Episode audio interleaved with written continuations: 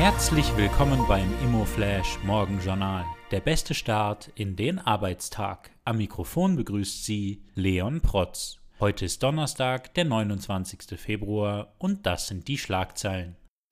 Flughafen Wien mit Top-Bilanz. Der Flughafen Wien legt eine positive Bilanz vor. Eine gute Geschäftsentwicklung in allen Bereichen führt zu einem Nettogewinn von 188,6 Millionen Euro. Das sind 47 Prozent mehr als noch im Vorjahr.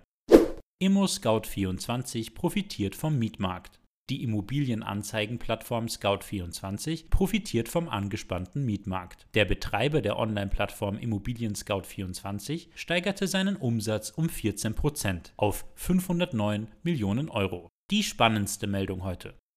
Reaktionen auf Wohnbauoffensive. Das Konjunkturpaket Wohnraum und Bauoffensive der Bundesregierung führt zu Reaktionen aus der ganzen Branche. Die S-Real in etwa sieht im Programm einen Schritt in die richtige Richtung der bevorstehenden Wohnraumknappheit entgegenzuwirken. Der Verein für Wohnbauförderung begrüßt das Konjunkturpaket ebenfalls als wirtschaftspolitisch richtigen Schritt, sieht jedoch die Notwendigkeit weiterführender Maßnahmen, um die langfristigen Ziele des gemeinnützigen Wohnbaus in Österreich zu sichern. Das waren die wichtigsten Informationen zum Tagesbeginn. Mehr dazu und was die Branche heute sonst noch bewegen wird, erfahren Sie wie gewohnt ab 14 Uhr auf immoflash.at.